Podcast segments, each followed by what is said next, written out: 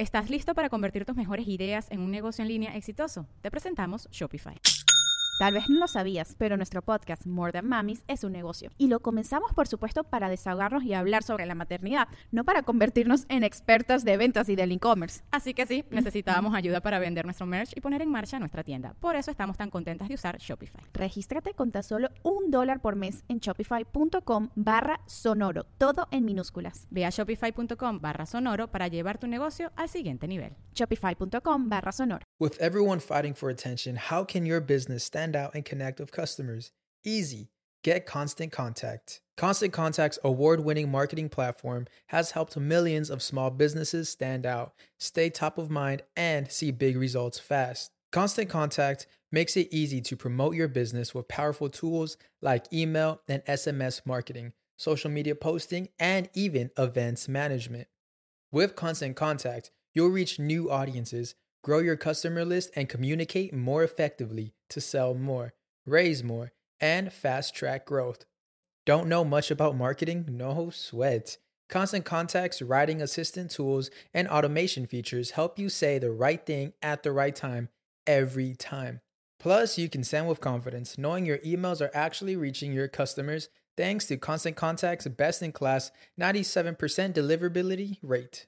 I'm a small business owner, and I believe that this is a great tool for other small business owners. In small businesses, you need to create a team. And if you're starting by yourself, Constant Contact can be the team that you need. Tackle any challenge with Constant Contact's expert live customer support. Plus, everything's backed by the 30 day money back guarantee. So get going and start growing your business today with a free trial at constantcontact.com. Just go to constantcontact.com right now. Constant Contact, helping the small stand tall. ConstantContact.com. Tenemos que encontrar quiénes somos porque pesa mucho cumplir con las expectativas de los demás. Y hay algo que yo creo que es muy, muy doloroso, que es que mucha gente hoy en día quiere encajar en lugar de pertenecer. Nadie sabe lo que es mejor para ti. Nadie. Eso solo lo sabes tú. Sí. Mucha gente quiere dar el salto y cambiar de vida, pero con la misma conciencia, con las mismas creencias que trae de papá y de mamá. No es posible. Imposible. Necesitas un mentor, un entrenador, una persona que ya haya caminado por ahí, ¿no? Bienvenidos a En Defensa Propia. Mi nombre es Erika de la Vega y quiero que prestes atención porque este episodio puede cambiar la manera como ves la vida y cómo te ves a ti misma. Porque a ver, hoy me acompaña Belkis Carrillo. Ella es psicóloga, sexóloga, coach de vida, creadora de su TikTok y también creadora de la plataforma psicoespacio.net, donde ofrece programas en línea como Transfórmate, que empieza este 23 de octubre. Mire, Miren, más allá de su impresionante trayectoria, Belkis es una apasionada por el estudio, por la promoción de la felicidad y la transformación personal. Y en la charla de hoy, Belkis nos da herramientas para reconocernos cuando nos sentimos atrapadas, ya sea familiar, económica o profesionalmente, sobre todo en las relaciones de pareja. Hablamos también sobre la importancia de crear y mantener hábitos, el ejercicio constante del amor propio y cómo evitar caer en esas peligrosas películas mentales que que nos sabotean. Uno de los puntos que resaltamos es cómo reprogramar nuestro sistema de creencias. Porque, a ver, ¿alguna vez has sentido que avanzas pero siempre llegas al mismo punto? Belki nos explica que esto puede deberse a que intentamos cambiar con la misma programación mental que hemos llevado toda la vida. Y para realmente transformarnos necesitamos cambiar ese cableado interno, algo que ella enseña en sus programas y libros. Transfórmate, por cierto, es un programa que empieza el 23 de octubre y te va a ayudar a elevar tu autoestima, multiplicar tus ingresos, atraer y mantener una buena pareja y dejar atrás todo lo que no te permite avanzar. Te voy a dejar en la descripción de este episodio el link para que vayas directo a su página web y te suscribas y si no, visita psicoespacio.net. Miren, antes de sumergirnos en esta conversación, les recuerdo que pueden visitar ericadelavega.com, nuestra linda página web. Ahí puedes pues descubrir cómo puedes formar parte de nuestra comunidad y acceder a todo el contenido que hemos desarrollado para ti a lo largo de los años. Recuerda que es ericadelavega.com. Bueno, ahora sí, acompáñame en este chapuzón de autoconocimiento y transformación junto a Belkis Carrillo, porque si te sientes en el tengo que, o si a veces eres un poco mal pensada, o si buscas redefinir tu pasión y propósito, este episodio es para ti. En defensa propia. Bienvenida Belkis Carrillo a este kit de emergencia en defensa propia. Dios mío, mira, esto era un sueño para mí, un sueño profesional. Ay, por Te favor. digo que yo venía pensando en cuando hice mi charla TED que me llenó de tanta emoción y decía, hoy me siento como ese día. Imagínate comparada con el TED. No, pero para este espacio, Belkis, es para, para que vengan las expertas a enseñarnos, porque está bien las historias de reinvención y la inspiración, pero ajá, ¿dónde están esas herramientas? ¿Cuáles saco a la hora de que, tú sabes, empiece uno a cuestionarse o empieza la espiral hacia abajo o bueno, se viene el imprevisto y no sabes cómo atajarlo, ¿no? Yo creo que eh, seguir profundizando, pero también repetir todas las herramientas que tenemos y, y saber que las tenemos es como un recordatorio todo el tiempo. Bueno, y- como yo le digo a mis pacientes, si todos nosotros hacemos ejercicio a diario, Claro. o comer a diario, dormir a diario, mucha gente reza, ora a diario. Es verdad. ¿Por qué para la mente, por qué para nuestro sistema de creencias no hay un a diario? Totalmente. ¿Entiendes? Es necesario que lo entendamos, es necesario que creemos hábitos en esa área de nuestras vidas. Hoy en día la mayoría de las personas no son felices porque no saben cómo serlo, no aprendieron. Hay muchas opciones para aprender, más que cuando yo era adolescente, por ejemplo, y vas a un curso y te sientes que te quieres comer el mundo y a los dos días volviste a la normalidad. Sí. Bueno, pasaría si yo voy al gimnasio dos días, ¿sí? Que no creo que me salga el 90, 60 y 90 en dos días, pero si lo lograra y no voy más, lo perdí. Totalmente. ¿Entiendes? Te Entonces, lo digo yo por mi rodilla. Llevo dos meses operada y soy una gelatina porque no moví los músculos como normalmente lo hago. Y eso pasa con la mente, y, Y eso, eso pasa con las con la mente. creencias y con el amor propio. Si no lo ejercitamos a diario, es muy fácil perdernos en el día a día, en el automático, en las opiniones de otros también, ¿no? Que es un gran reto que tenemos hoy en día, que es ser lo que otros han construido de nosotros, y si no estamos con nosotros, eh, les creemos. Belkis, y ya que te tengo yo aquí eh, y tienes tantos años de experiencia en la psicología, este, eh, mm, tenemos mayor conciencia de lo que nos sucede. O sea, ¿cómo ha evolucionado este tema de conocerse a sí mismo para buscar el, el quién soy, para buscar esa, esa autenticidad? Antes era como que una psicología muy de, de atacar el problema cuando venía Sí, la depresión, ¿no? exacto. Este, y des- bueno, después vino la psicología positiva y ponerle eh, como que el, el foco a, a, a esos momentos, ¿no? salud, de felicidad. Exacto. Este, pero ¿cómo, cómo, cómo nos ves? Tú desde tus Sí, perspectivas. yo te diría que hoy en día tenemos más opciones para darnos cuenta, más opciones para despertar, ¿ok? La gran verdad es que nosotros por nosotros mismos no estamos cambiando mucho. Yo, yo lo digo como una especie de ejercicio y de ejemplo. Hemos evolucionado en todos los sentidos. Todos tenemos un iPhone, el último iPhone, acaba de salir el 15, ya todos vamos a cambiar. Sí. Pero aquí no. ¿No? Entonces estamos todo el tiempo actualizando el sistema de nuestro teléfono, de nuestra Mac, pero no el sistema nuestro. ¿Y por qué pasa esto? Porque estamos en nuestro mismo grupo de personas conocidas, familias, amigos, y cuando eso sucede, yo no tengo cómo darme cuenta de que hay otras formas de ver la vida, no tengo la capacidad de ver otras alternativas. Es como, te doy un ejemplo simple, de pronto llamas a tu esposo, no te contesta, y piensas, mi mamá siempre decía que si mi esposo no me contesta es porque está con otra. Me porque está depende de su montando historia. cachos. Ajá, ¿no? Y de pronto, si estás con un grupo y otras apoyan a eso, esa misma creencia, tú dices, esa es, no hay más alternativas. Pero cuando tú empiezas a entrar de pronto en, evento- en programas como estos o en programas como los míos, empiezas a seguir a gente que está en el proceso de cambio y te das cuenta, ah, es que mi verdad no es la única verdad, no es la verdad al- universal y yo puedo crear alternativas. Yo como psicólogo y terapeuta cognitivo-conductual me he pasado la vida, toda mi carrera, diciéndole a mis, a mis, a mis clientes, a mis pacientes, es esto o esto o esto o esto o esto o esto o esto, ¿ok?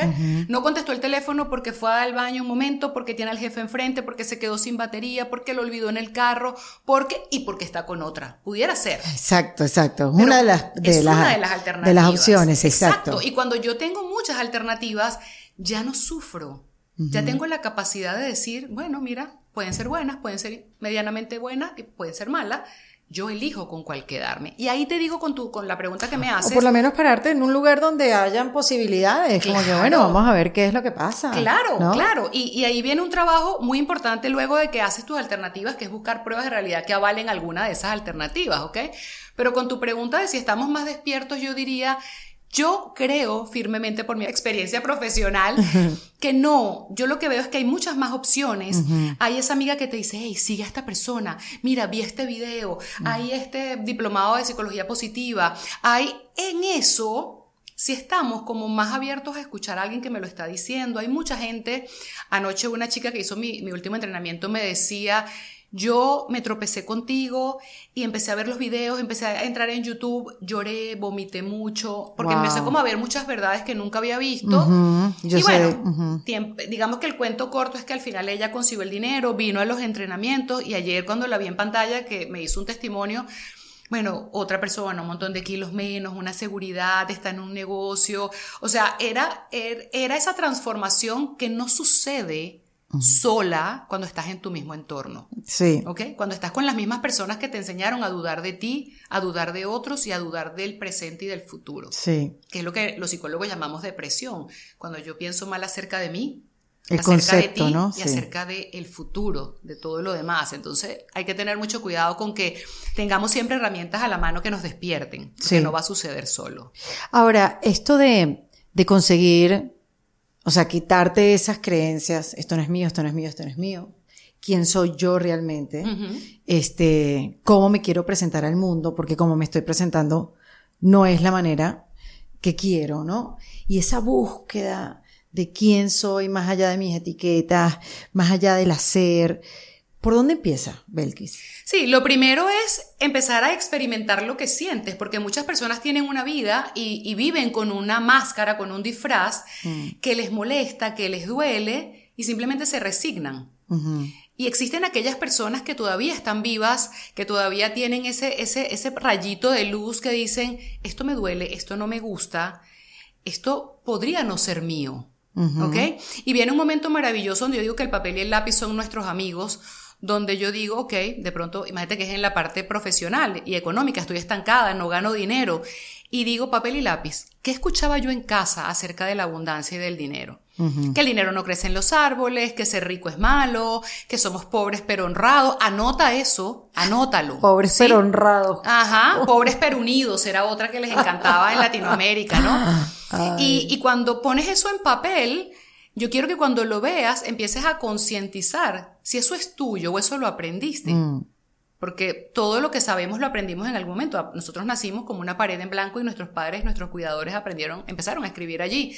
Una vez que yo veo esas creencias, y, y las creencias las vas a reconocer porque es mi mamá siempre decía, mi papá siempre decía. Empieza con esa frase y vas a ver cómo va a Total, empezar sí, a en mi casa siempre decían, sí, sí, eso viene de ahí. Total. Ajá. Entonces, ¿qué pasa? Una vez que yo identifico la creencia que está trayendo limitaciones, obstáculos a mi vida, que me ha hecho ser esta persona que soy hoy, voy a cuestionarlas. Claro, ese es el primer paso. O sea, esto es verdad, es una verdad absoluta, es una verdad al 100%, y yo digo también en modo, como una psicólogo cognitivo-conductual, yo le digo a mis pacientes, sal a la calle.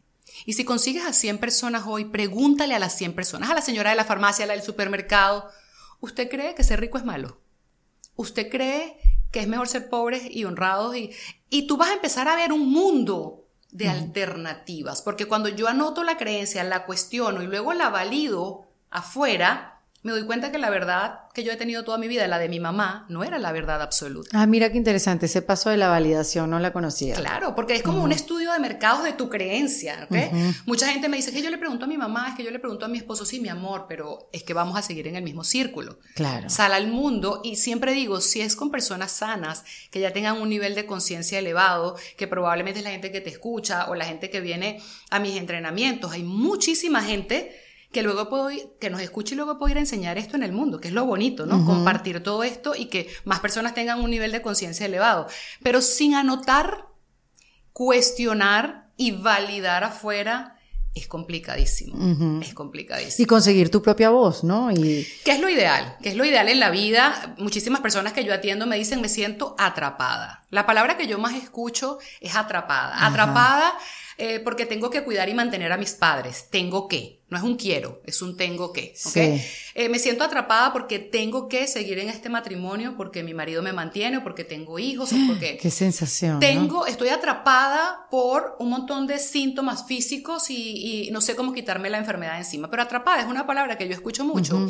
Y yo les explico a ellos en, en Reencuéntrate, que es uno de mis programas, que lo que pasa es que cuando tú eras pequeñito, tus papás tomaron esa plastilina y hicieron un muñequito, ¿no? Pero ¿qué pasa si yo pongo el muñequito aquí por 30 años? Esa plastilina está endurecida, que si medio la tocas, se Sí. desmorona.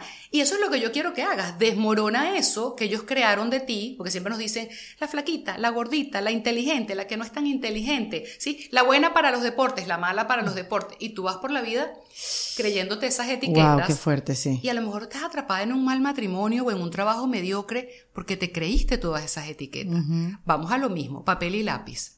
¿Qué te gusta hacer? ¿Qué no te gusta? ¿En qué eres buena realmente? Bueno. Hay gente que me dice, no lo sé. Ok, vamos a experimentar. El próximo año de tu vida va a ser conocerte. Te vas a meter en una clase de maquillaje, en una clase de, de, de running, en una clase... Y a lo mejor la abandonas al día siguiente, pero a lo mejor hay algo que te apasiona. Que eso es lo que nosotros hacemos con nuestros hijos cuando están pequeños, ¿no? Mis hijos fueron a todo. Karate, natación. exacto. Y un buen día decías, esto les encanta. Hay adultos que nunca tuvieron esa oportunidad. No importa. Tenemos que encontrar quiénes somos porque pesa mucho cumplir con las expectativas de los demás. Y hay algo que yo creo que es muy, muy doloroso, que es que mucha gente hoy en día quiere encajar en lugar de pertenecer. Cuando tú perteneces a un grupo, a una familia, a una organización, tú perteneces por quien eres. Te aman, te respetan, conocen tus fortalezas y también conocen tus debilidades y las aceptan. Pero cuando tú quieres encajar es que contigo me río bajito, con él me río alto, con el otro no me río. Wow, Con sí. él- entonces eres un camaleón y terminas en la noche, quizás habiendo engañado a todo el mundo, pero tú te sientes sin una gota de amor propio. Claro, porque al final es un autoengaño, ¿no? Exactamente. Y podemos engañar al mundo entero, pero no a nosotros cuando estamos en la almohada. Entonces, mi experiencia es que la mayoría de las personas que llegan hoy a terapia, la primera, el primer, la primera frase que dicen es, yo no soy esto que soy hoy, yo no soy esto que estoy viviendo. Qué duro, sí. O sea, yo me veo, yo de pronto me quedo en mi casa y miro todo alrededor y nada se parece a lo que yo soñé, a lo que yo me dije de pequeñita que yo iba a ser. Es Sí. como que apagaron ese brillo, esas ganas, ¿no? Ese, ese yo. O en el camino te fuiste desdibujando. Mira, yo he vivido unos eventos que no- ni me reconozco. Sí, sí. Y mucha, y muchas, para la comunidad latina, más que para otras comunidades, lo que prela es, usted tiene que agradar a otros. Usted tiene que ser la buena niña, el buen niño. ¿Ok? Usted cómase eso aunque no le guste porque la vecina lo preparó para nosotros. ¿sí? No se te ocurra decir que no te gusta. Entonces, desde que somos pequeñitos, es ese juego. No corras muy rápido porque te vas a caer. Aunque la persona no te parezca bonita, tú vas a decir que está bonita. Bueno, luego un día tenemos 40, 50 años y no sabemos vivir. Y esos mismos padres nos dicen, bueno, ¿y- ¿y qué pasa contigo, vale? O sea, ¿por qué tú no te arriesgas? ¿Por qué tú no dices? ¿Por Eso qué? mismo pregunto yo. Sí, pero es porque nunca tuvimos el entrenamiento mental y emocional para ser nosotros mismos, de verdad. Y los dones, por ejemplo, esos... Es tan difícil, Belkis, a veces ver sus propias fortalezas, reconocerlas. Porque, sobre todo porque tenemos una cultura también de mucho hacer, Erika. Nosotros Sí, cuando íbamos al total. colegio, sobre todo, bueno, yo tengo 51 años y yo recuerdo, él llenaste tu bulto, trajiste los útiles, te portaste bien, te comiste el desayuno, la maestra no te regañó, pasaste el examen. Nunca una frase, fuiste feliz en el colegio, ¿cuál es la materia que más te hace Ay, feliz? qué horrible. Yo todo eso se lo acabo de preguntar a mi hijo, se lo pregunto todos los días. Creo que me voy a tener que ir a revisar. No, pero fíjate que se lo, claro, pero, le- pero no le preguntas de la parte emocional, porque esa es la tarea hoy en día, ¿ok? Porque cuando tú le preguntes a él qué le hace feliz, él va a empezar a conocerse más y va a decir, esta materia me encanta, esta no, y va a empezar a pensar por qué esta sí, por qué esta no, y va a ser más de lo que funciona en la vida. Yo creo que si los padres trabajáramos más la parte emocional que la, la del hacer, tendríamos un mundo mucho más feliz. Sí, totalmente. ¿Entiendes? totalmente. Mucho más feliz. Y, Sí. ahí, y ahí viene un trabajo muy importante con los adultos, porque yo, obviamente, obviamente, yo no trabajo con niños ni con adolescentes, trabajo con adultos. Y esa es la pregunta. Hay un método que uso en mi entrenamiento de 30 días que es encontrar esos dones o esa pasión, o sea, ¿qué es eso que te gusta hacer, que te gusta mucho, que el tiempo Ajá. se te va? Y empieza la gente a hacer listas, ¿no? Que es como el flow, ¿no? Sí, Lo que llama déjalo, flow. déjalo fluir y va a ver si te gustó cocinar, si te gustó preparar el café. Yo les digo desde las cosas más pequeñas, porque a veces creemos que tienes que ser presidente de la República para tener un buen propósito en la vida y resulta que la persona que nos preparó el café esta mañana, si lo puso bonito y, son, y hizo una sonrisa, nos hizo el día, ¿no? Entonces cuando los pongo en esta tarea, mucha gente me dice, ay, Belkis, listo, mira, encontré unas cosas maravillosas y tengo cuatro. Pero ahora tengo un gran problema en la vida, que es que no sé cuál de los cuatro. Y yo, ah, bueno, pero es que Pero es imagínate, mejor que sobre, ¿no? sí. Y me pongo muy seria y le digo, bueno, listo. ¿Y revisaste los cuatro? Sí. ¿Y amas hacerlo? Sí. Y esos cuatro, de esos cuatro, lo que amas hacer, ¿cuál sabes hacer ya? Bueno, estos tres, ok. Y de esos tres que amas hacer y que te gusta hacer, que te apasiona, que lo sabes hacer bien, ¿cuáles podrían producir dinero? Para convertir esa pasión, ese propósito en mi vía de, de ser más abundante. Y entonces de pronto me dicen los tres. Y yo, ah, pero imagínate, no teníamos propósito, ahora tenemos tres, ¿no? Sí, pero es un problema serio porque no sé decidirme. Yo, bueno, no pasa nada. Vamos a utilizar un método que usan en la NASA hace muchísimos años. Usted lo pone en una mesa, cierra los ojos y hace de tingarín Y la gente se ríe. Yo le digo, porque al final siempre encontramos una razón para sabotearnos esa felicidad, ese logro, ese completar, ¿no? Y yo les mm. digo, y cuando tú eliges uno de esos tres, y luego descubriste a los seis meses, al año, que no eres realmente feliz, tú puedes cambiar cuando quieras, que es otra maravilla, ¿no? Antes nuestros abuelos, tatarabuelos morían a los 30, 40 años, ahora nosotros vamos a vivir 100. Entonces, qué maravilla que nosotros podamos reinventarnos todas las veces que querramos en cada, cada década de nuestras vidas, nuestros objetivos son completamente distintos. No sé si alguna vez habías escuchado eso pero Eric Erickson. Ah, no sabía. Cada década. Sí, Eric Erickson hizo una teoría psicológica que está validada, donde él define las décadas, obviamente, y dice, mira, en cada década hay una tarea diferente. Entonces, por ejemplo, ahora nosotros que somos adultos, entre los 25 y los 35, 40 años, en esos 10, 15 años, las personas tienen la tarea de lograr intimidad o quedarse en aislamiento. ¿Ok? La tarea, el examen de esa, de esa época es Intimidad versus aislamiento. Quien logra intimidad con alguien y empieza a conocerse a sí mismo y conoce a esa pareja, se enamora, logra no quedar en estancamiento, en aislamiento, perdón, y pasa a la siguiente década, que ya empieza en los 35 años, puede ser hasta los 55 años, que se llama productividad versus estancamiento. Entonces, por eso es que todas las personas que ves que tienen 35, 38 años quieren negocios, hijos, quieren producir, quieren tener amistades, están en productividad versus estancamiento. Y luego de que pasamos esa, viene otra que es de simplemente reconocerme como que lo logré, o como que no tengo nada que recoger, ¿no? Que ya rumbo hacia la tercera edad, hacia la vejez. Entonces, yo le digo a mucha gente, miren qué bonito que ahora lo entendemos, sabemos por qué nos estábamos moviendo con esa energía en cada década y no importa en qué momento te des cuenta, vamos otra vez. Vamos a volver a hacer las materias y vamos a pasarlas esta vez. Porque la mayoría de las personas que yo atiendo están entre los 40 y 45 años en adelante y se sienten que ya perdieron su vida, porque se suponía que a esa edad tenían que estar casados, graduados, con hijos, con un casa. viejo concepto, ¿no? Sí, sí, un, yo soy que construyeron otros. Es, ah, exactamente. Tú sabes que estaba hablando eh, en, en otra conversación que tuve aquí en Defensa Propia, que la edad te da como que esa ese guáramo, esa, esa, ese impulso para decir, no, sabes que yo lo que quería hacer, voy a dejar este mundo corporativo y yo lo que quería hacer es profesora de baile toda mi vida.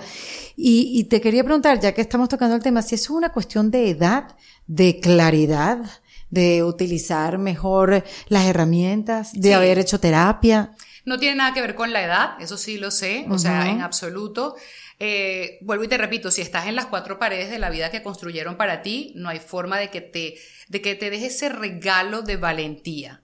Vuelvo y repito, las personas quieren ser amadas, las personas tienen mucho miedo de dejar de ser lo que son. Nos pasa a los inmigrantes muchas veces, ¿no? Que llegas a un nuevo país y estás buscando eh, la comida que comías allá, la gente, entonces como que ese, ese romper no se le da a la gente naturalmente. Sí creo que es un trabajo de tomar conciencia, de utilizar las herramientas, de ir a terapia, de reunirte con gente que ya haya experimentado eso, ¿no? Que te diga, hoy, si pudieras verte a través de mis ojos, lo fácil, lo bonito, lo, lo bueno que es hacerlo.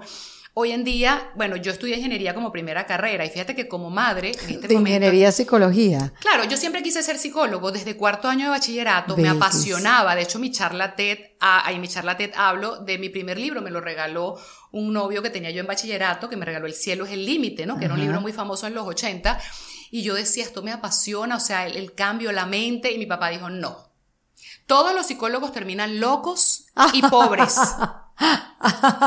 y, digo, y la carrera que da dinero es ingeniería. Claro, bueno, pero en esa Estábamos en los años 80. razón. Exacto. ¿Y qué pasa? Eh, eran creencias, ¿ok? Y cuando yo lo pienso, yo digo, ok, listo, éramos lo que iban construyendo de nosotros. Yo no fui feliz, sin embargo lo hice. ¿Ok? Luego empecé a trabajar y trabajé como, como ingeniero de planta. Ah, sí. Claro, claro, porque era, era, era mi mundo, ¿entiendes? Era o sea, llegaste a ejercer la carrera. Y cuando di a luz a mi primera hija, y me di cuenta que tenía que volver a la oficina a trabajar, dije, yo no quiero esto, yo no tuve una hija para que otra persona la haga. Yo lo quiero hacer diferente. Y ahí, bueno, tomé, obviamente hice muchas cosas y empecé a estudiar psicología en Caracas, en la metropolitana. Y mira, hice mi carrera con mis dos chamos, después nació Carlitos y la hice. Y yo como madre, ahora digo, yo lo hice diferente. Yo he estado muy consciente de escuchar ese llamado de ellos, qué es lo que quieren, qué es lo que les hace feliz. Obviamente con la guía, ¿no? Somos padres para eso, qué es lo que te hace feliz, o sea, si vas a ser eh, o arquitecto o artista o futbolista, vamos a hacerlo bien, vamos a hacerlo para que puedas vivir de eso, vamos a trabajar en tus creencias de, poderosas de que, de que vas a poder lograrlo, pero nunca me cerré a que hay una verdad absoluta. Y eso es algo que, que, yo le enseño todos los días a la gente que entreno. O sea, nadie sabe lo que es mejor para ti. Nadie. Eso solo lo sabes tú. Sí. ¿Entiendes? Porque a lo mejor es estar aquí haciendo. Bueno, que entonces hay que arreglar la brújula. Sí, y, tener, y tener algo, fíjate que yo digo, la gente dice, la valentía es lo contrario del miedo. Bueno, para mí, valentía tiene que ver mucho con conocimiento, ¿sí? Yo quiero esquiar y tirarme por una pista de las negras. Yo, miedo, valentía, eso no me trae nada. Hasta que yo no tome clases, hasta que yo no tenga un profesor, hasta que yo no me entrene, hasta que yo no practique. Mucha gente quiere dar el salto y cambiar de vida pero con la misma conciencia, con las mismas creencias que trae de papá y de mamá. No es posible. Imposible. Necesitas un mentor, un entrenador, una persona que ya haya caminado por ahí, ¿no? Y yo digo, qué lástima que mi papá no está acá, ojalá me esté viendo desde donde está, porque su verdad no era una verdad. Yo he sido muchísimo más feliz y muchísimo más productiva siendo psicóloga. Para mí es mi pasión, es mi vocación, es mi propósito de vida y no tiene nada que ver con lo que él creía. Entonces, tenemos que darnos el permiso de cuestionar lo que esas personas tan importantes en nuestra vida nos decían. Mm. Creo que, es, un, es, un, lenguaje que tenemos que incluir en nuestras casas. Hay que cuestionarlo todo, todo, todo, todo, lo que nos decimos, lo que hacemos, con quién estamos. Sí, sobre todo, sobre todo mirar si cada cosa que yo hago, yo sé que es abrumador para muchas personas cuando están empezando, yo les digo, yo sé que al principio va a ser eh, una tarea más, desde que me levanto hasta que me acuesto está presente en cada momento de tu día, ¿no? Eh, venir aquí hacer esto con, contigo, Erika, ¿me hace feliz o no me hace feliz? Hoy en la noche, cuando yo me acueste, yo voy a decir, o sea, este día valió la pena para mí o no. Haber llegado de pronto acá y, y, y haberme encontrado con Carlos, mi hijo, almorzar con él. O sea, cada paso, si lo haces como un hábito, te, va a traer un Bueno, eso justamente es lo que te quería preguntar, porque te escucho decir en mi entrenamiento, en mi entrenamiento. ¿De qué se trata esos entrenamientos cuando dices? Sí, yo lo, lo, lo, lo, conceptualizo como tal cual ir al gimnasio, ¿ok? Y empezar a entrenar y al principio te duele todo, no quieres volver, eh, no, no, puedes ni caminar y eh, allí empiezas a decir, pero yo quiero cambiar, pero yo quiero cambiar mi cuerpo, yo quiero hacer músculos, yo quiero ser más fuerte. Yo trabajo con entrenamiento mental y emocional porque no sirve un, un evento de un día o de dos días. Yo trabajo, el más, el más corto para mí tiene 21 días, el más largo en este momento tiene 30 días. Nos conectamos todos los días en vivo, dos o tres horas, y trabajamos con creencias, ¿ok?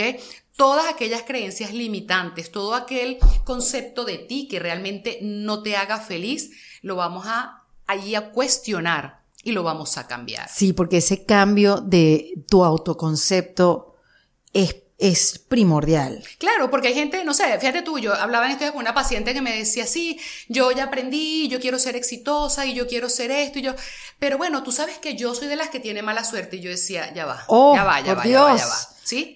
Sí. ¿Cuál de las dos eres entonces?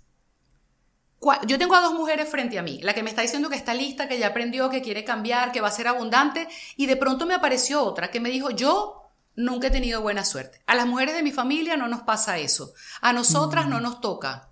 ¿Con quién estoy hablando? ¿Ok? Qué increíble. Y soltar la que, la que fuimos genera nostalgia muchas veces, genera temor, Ahora, vale la pena y por eso es que voy de la mano con la gente durante un mes entero. Por eso es que ahí hablamos de temas muy duros, abuso sexual, abuso físico, eh, no pude hacer lo que quería, no pude estudiar lo que quería, relaciones que son desastrosas. Trabajamos con todo aquello que puede haberte engañado de que tú no vales la pena. Sí, o, o que sirvan como excusa de Sí. que no puedes hacer la vida que quieres tener porque te pasó esto. Entonces vives en la condena, ¿no? Sí, y como yo le digo, mira, hay que salir de la historia de víctima, ¿ok? Y yo en mi entrenamiento lo repito mucho, yo aquí no permito historia de víctima. Dime qué es lo que te duele y yo te enseño a cambiarlo, pero no hablemos otra vez de las 30 veces que te caíste, Sí. ¿ok? No. Oye, sí, ya- yo, yo veo gente que se queda en ese ayayay. Sí. Pero bueno, cada vez que empiezan hay que sacar ese violín, vamos a sacar el violincito, vamos a llorar. Porque sí, o sea, al final el, el victimismo es una situación muy cómoda. Y es una elección. Mira, yo tengo una frase que, que es básicamente una frase de mi marca, que es la buena vida no es para gente cómoda. ¿ok?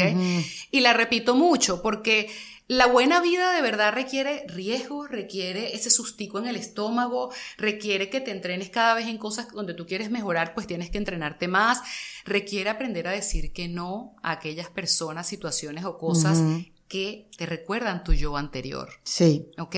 Entonces, a veces gente me dice, pero es que es incómodo que nunca más pude ir con mi amiga, o es incómodo que nunca. Entonces vamos bien, vamos maravillosamente bien.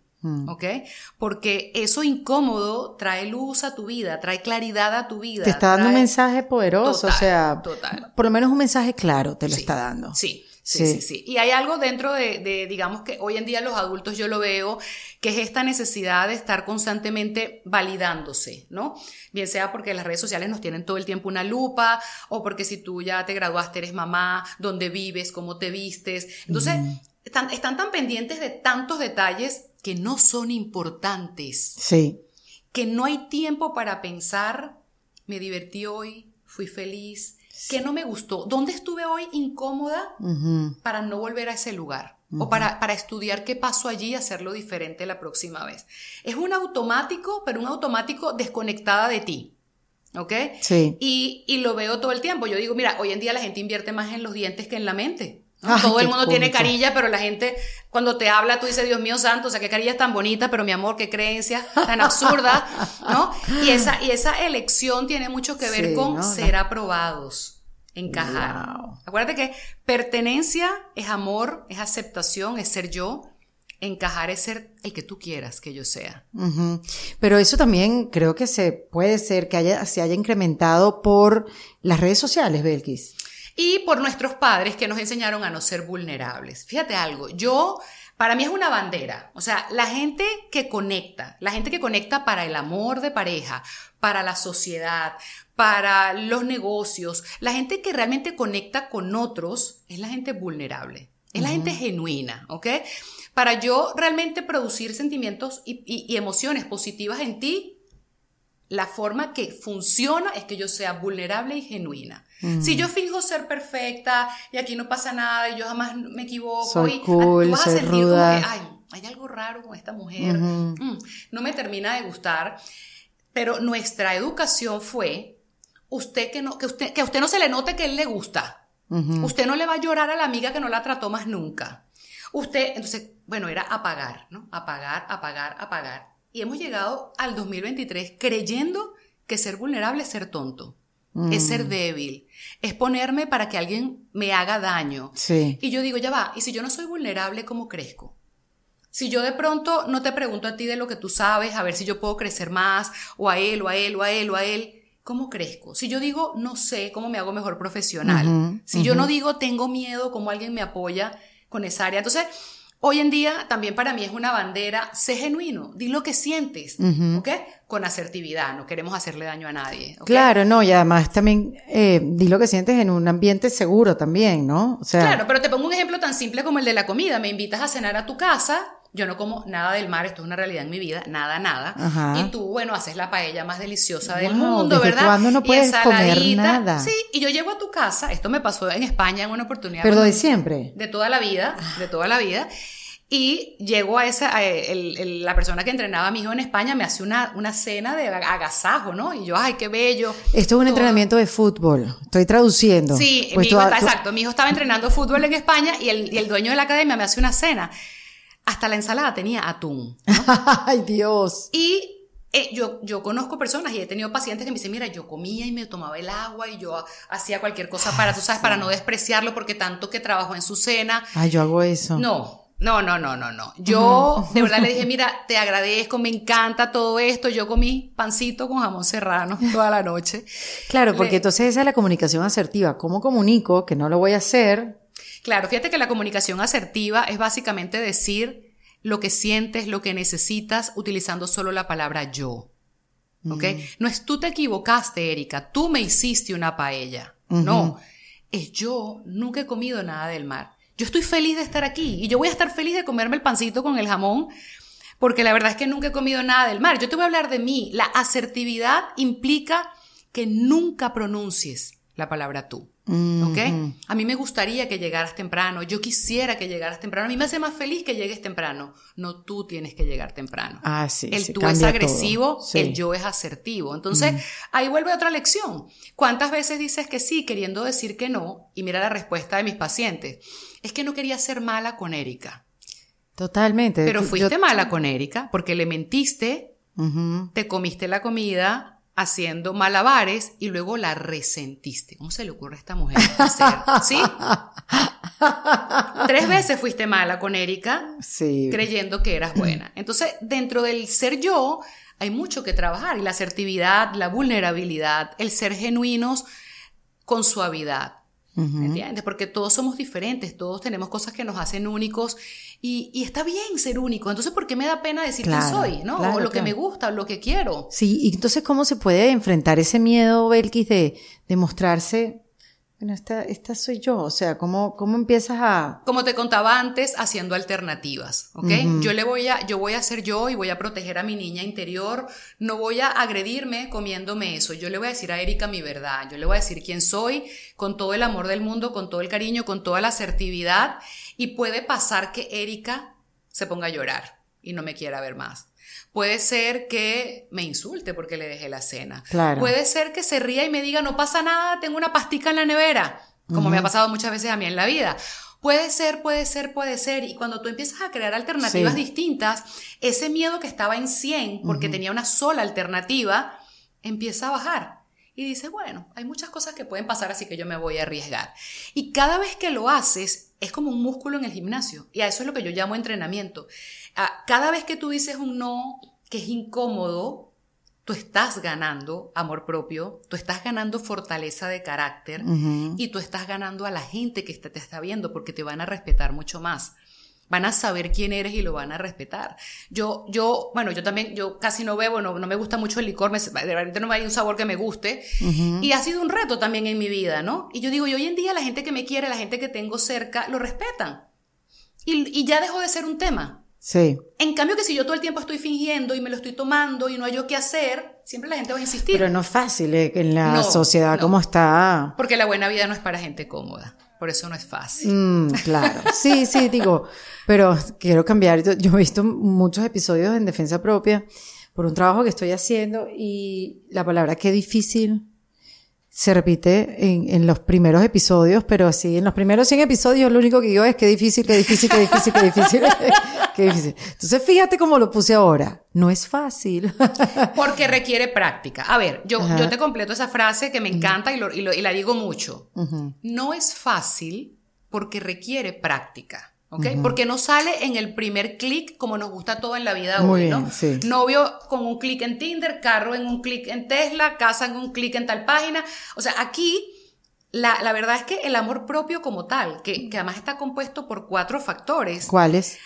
autoconocimiento. Hasta que yo no sepa quién soy yo, yo no me puedo amar. Eso es una gran mentira, ¿no? a veces le pregunto a la gente, ¿y tú quién eres? ¿A ti qué te gusta? Y hay como un largo silencio.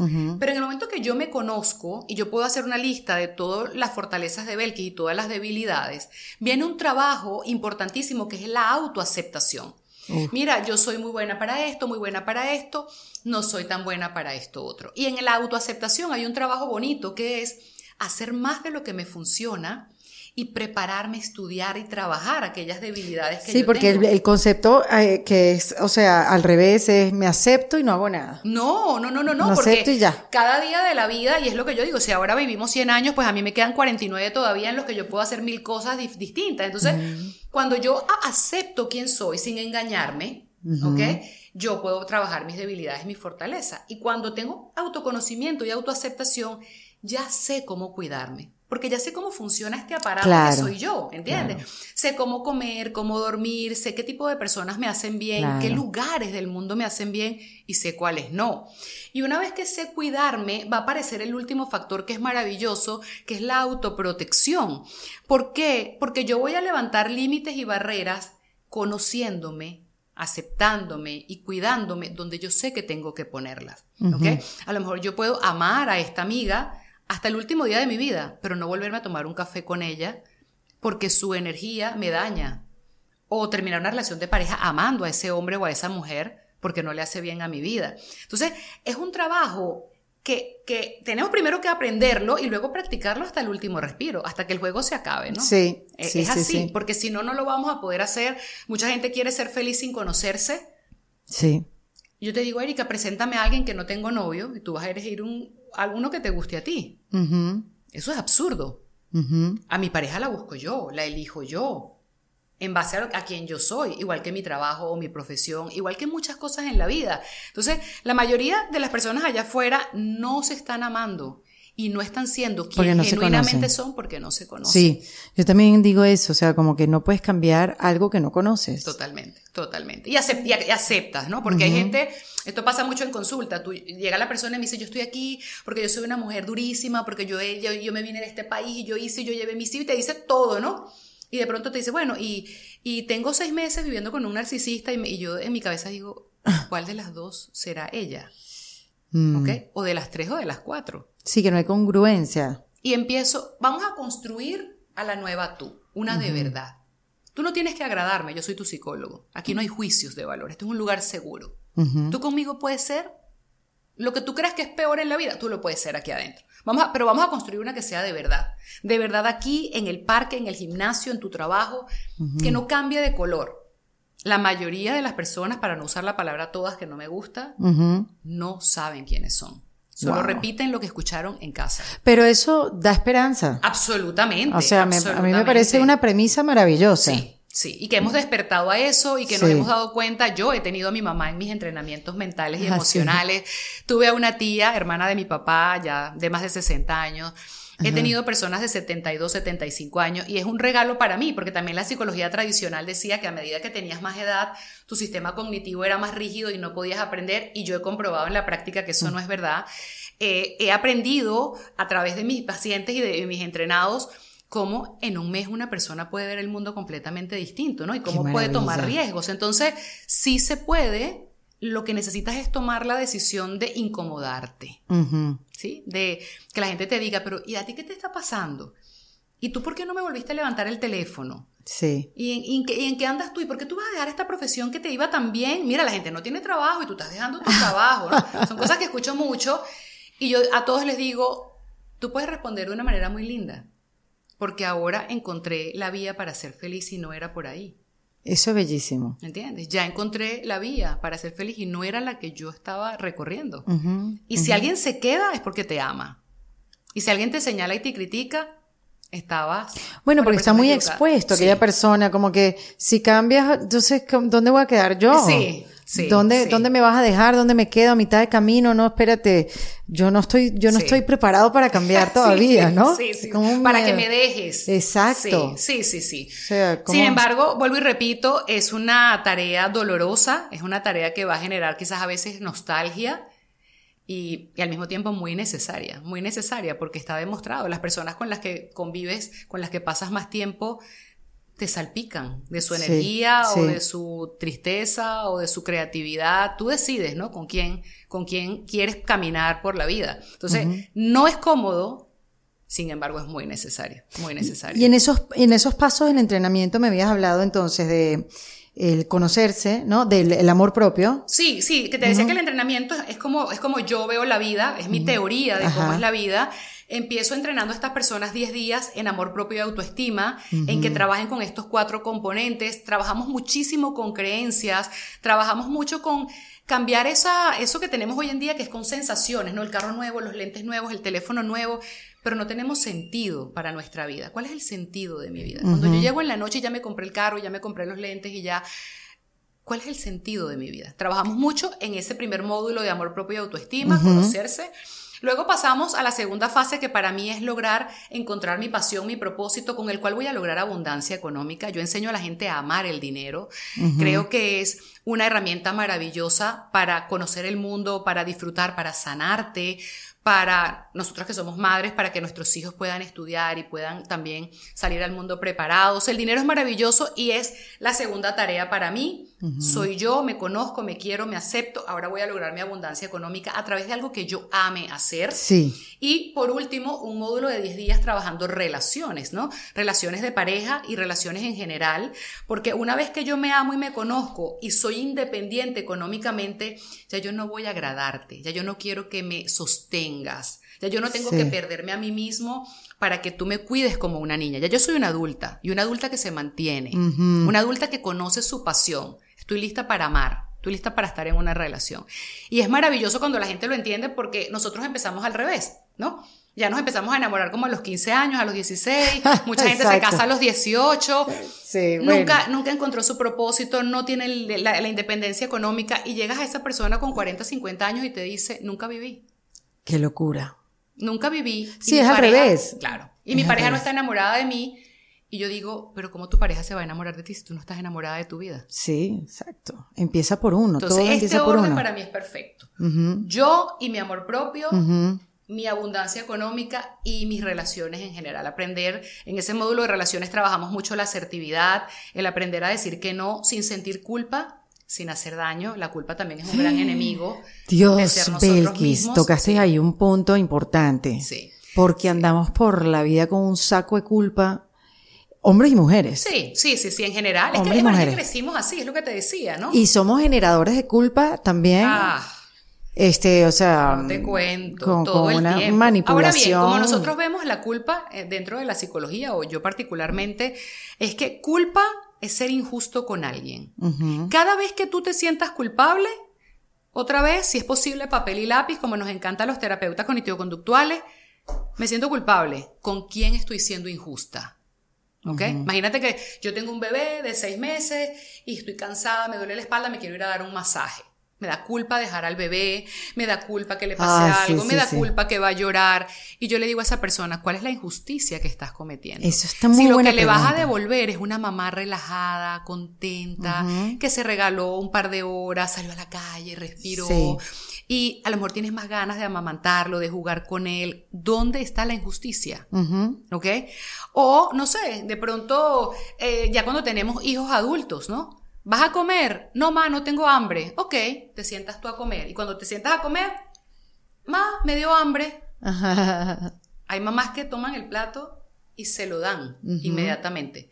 Y no estás fomentando allá las consecuencias de tus actos y un montón de cosas que trabajamos con los adolescentes. Y dice, pero es que me da culpa no dárselo. ¿Dónde está la injusticia? ¿Dónde está la injusticia? Esa si es esa persona te acaba de decir que no va a comer y tu tarea como madre es enseñarle que cuando hace A Sí, sucede igual B. con el dinero, igual Con todo. todo. Mira, préstame este dinero, no sé qué, no sé Sí. cuánto, y tú lo tienes para pagar tu casa. Entonces tú dices, pero se lo voy a dar porque me da culpa. Es la, el dinero para pagar mi casa. Le dije que no. ¿Dónde está la injusticia? Porque muchas veces para no ser injusta con esa persona, eres injusta contigo. Le diste el dinero y tú quedaste mal, no pagaste tu casa. Entonces, la culpa, bueno, ojo, ojo, yo siempre te lo voy a decir en mi, en mi formación profesional.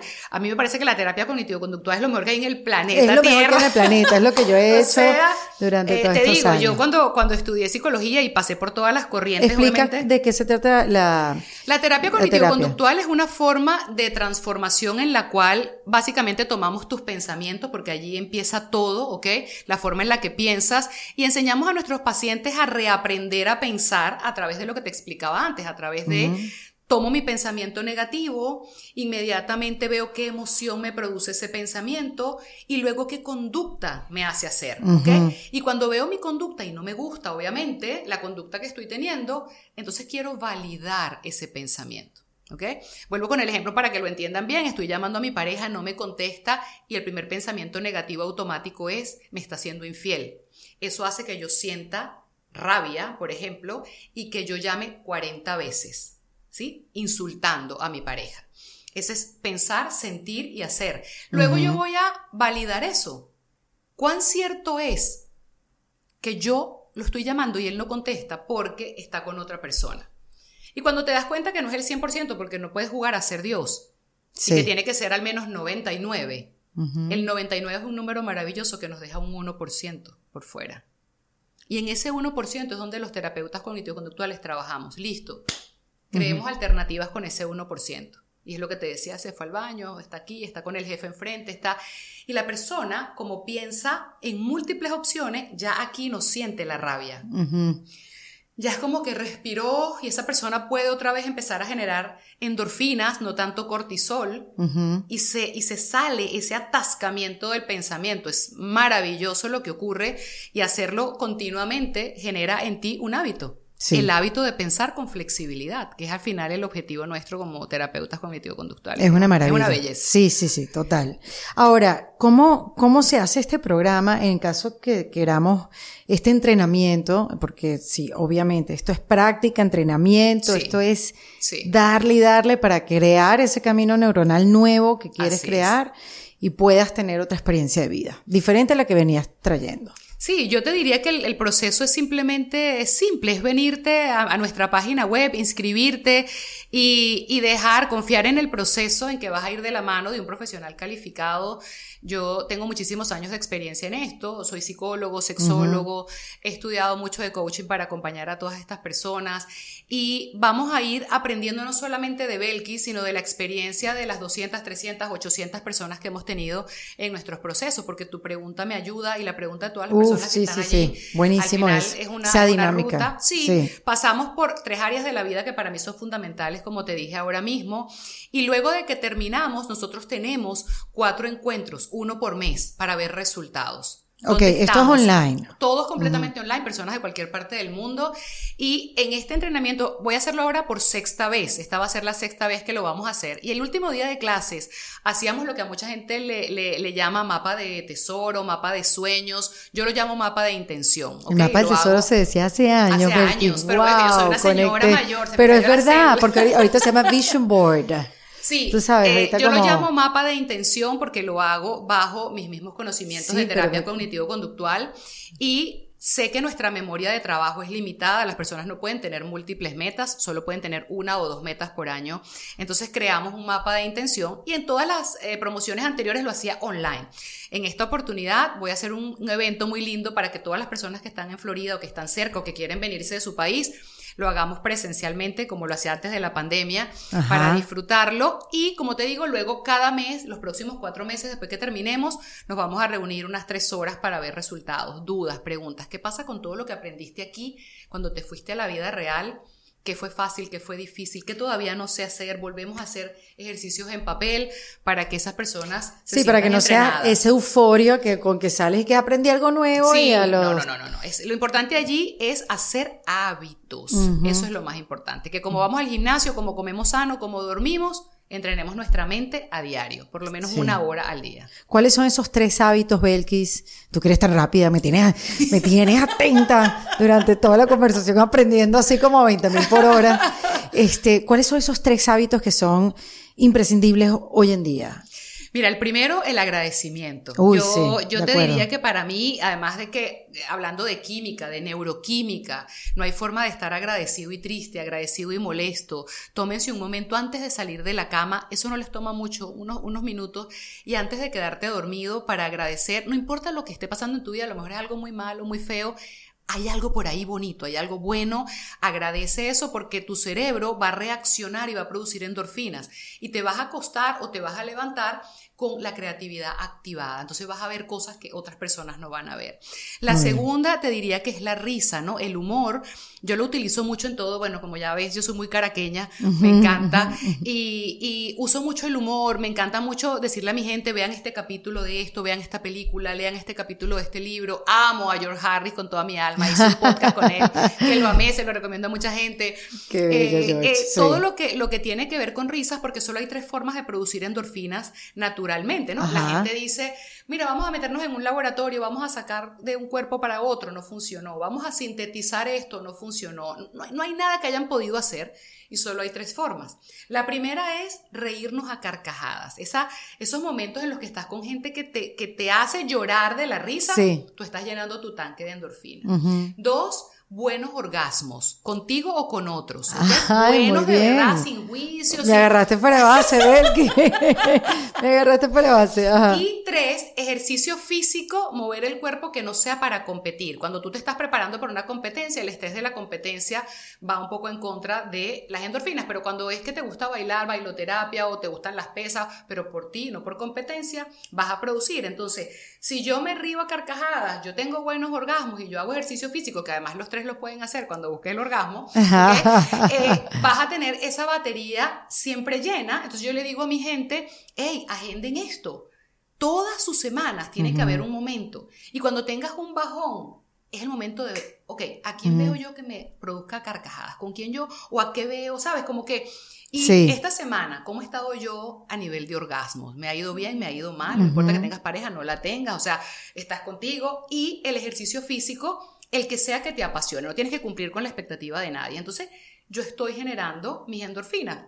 Muy bien. Y te diría que el tercer hábito es definitivamente la educación emocional y mental, mm. esa que no está en ningún colegio, que no está en ninguna universidad, esa que de pronto yo cada día de mi vida me he vuelto más cuidadosa de a quién escucho, a quién leo, eh, quién me hace sentir que cuando yo escucho de pronto tu podcast, después me siento, Dios, aprendí esto nuevo, qué maravilla.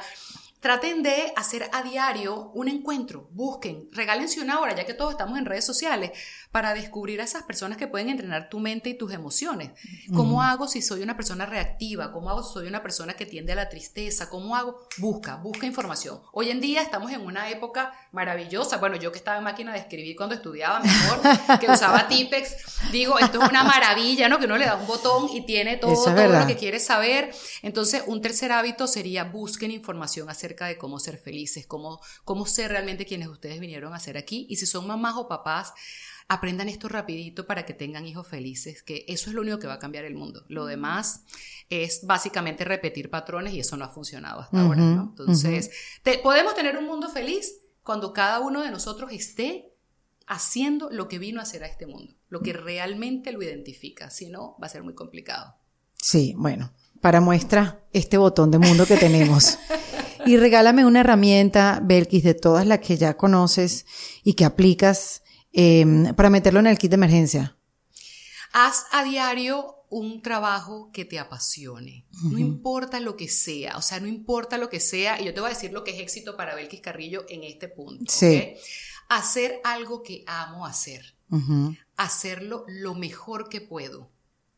Y sembrar, dejar un legado, tocar al menos un ser humano al día. Y vuelvo y repito, no importa si tú haces el café en el cafetín de allá abajo lo sabes hacer bien y amas hacerlo y le tocas la vida a esa persona cuando le entregas la taza. yo, yo te diría que eso, eso te, te hace feliz, inevitablemente te hace producir endorfinas. Entonces, cuando das, elija, y, elige eso, elige hacer algo todos los días que, te, que ames hacer, que hagas bien, ¿ok? Y que transforme, que deje un legado en la otra persona. Que de alguna manera eso se pueda seguir como aquella película de cadena de favores. Empieza con eso, es una belleza. Ah, sí, sí ah, la voy a ver. Yo hago un favor por ti y luego tú lo haces por otro y es una película bellísima, viejísima, a lo mejor por eso no la vi. Pero es una belleza y yo lo veo así, o sea, yo veo que si todos los días yo hago algo que yo ame hacer y sé hacerlo bien para no engañar a nadie, para hacerlo con toda la, la honestidad y la claridad y además dejo un legado, mi vida valió la pena. Totalmente, totalmente. Vivir con esa energía eh, hace toda la diferencia. Total, totalmente. Qué chévere, Belkis, qué buen trabajo. Además, esa energía que tienes, o sea, de verdad que si, si la gente no aprende, por lo menos se contagian con tu entusiasmo.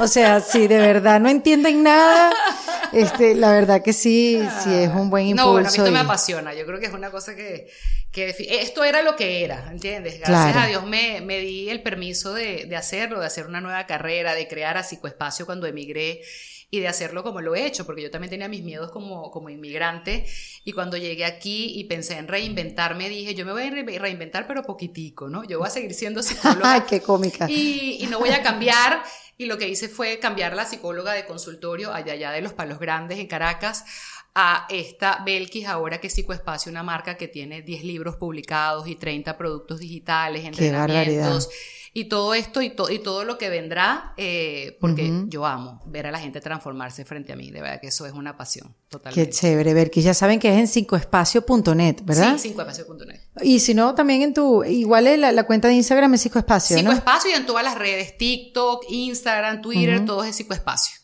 Y mm, te iba a preguntar, eh, este, ¿este entrenamiento empieza un nuevo ciclo ahora? Empieza el lunes 23 de octubre y vamos a estar 30 días continuos viéndonos dos y tres horas al día.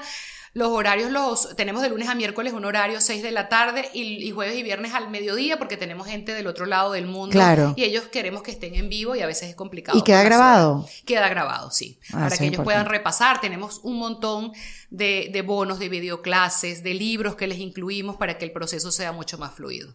Qué chévere, Belkis, qué bueno, gracias por haber no, venido. Yo feliz de estar aquí, te agradezco la invitación, de verdad que hace mucho tiempo que te admiro, que sigo tu carrera, eh, y yo voy a contar algo rapidito antes de irme.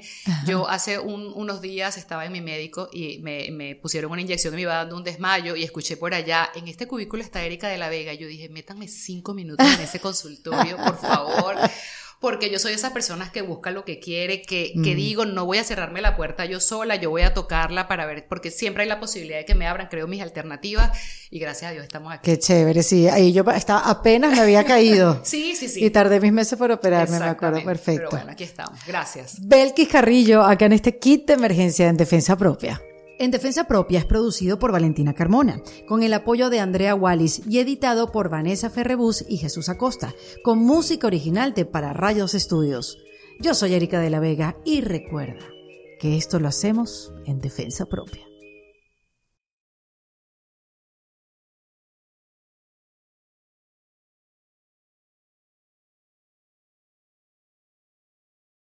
¿Estás listo para convertir tus mejores ideas en un negocio en línea exitoso? Te presentamos Shopify.